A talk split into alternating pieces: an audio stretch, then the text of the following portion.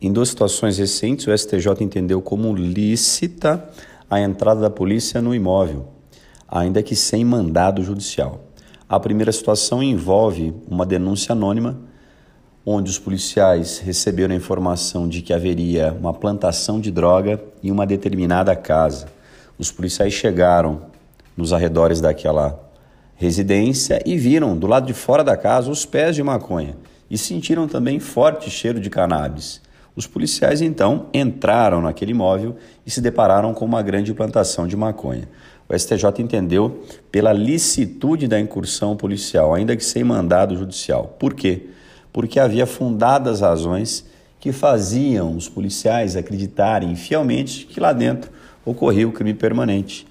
Recebida a denúncia anônima, houve uma checagem preliminar que se deparou inclusive com os pés da cannabis e com o cheiro da cannabis. Tudo isso é sinônimo de fundadas razões e tudo isso autoriza a entrada no imóvel.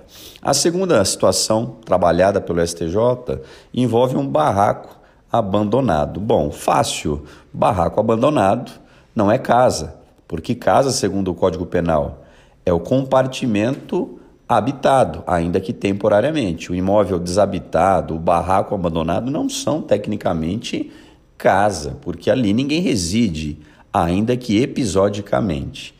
Barraco abandonado não é casa. A polícia entrou, se deparou com porções de droga, daqui a pouco chegou um camarada se dizendo usuário e detentor daquelas porções de droga. Ele foi autuado em flagrante delito.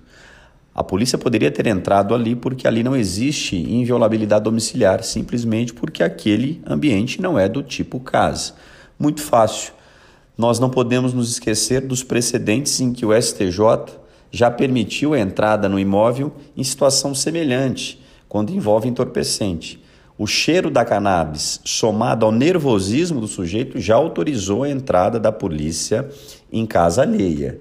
Então o STJ vem reforçando aquilo que ele já disse no passado, até aqui, sem maiores surpresas.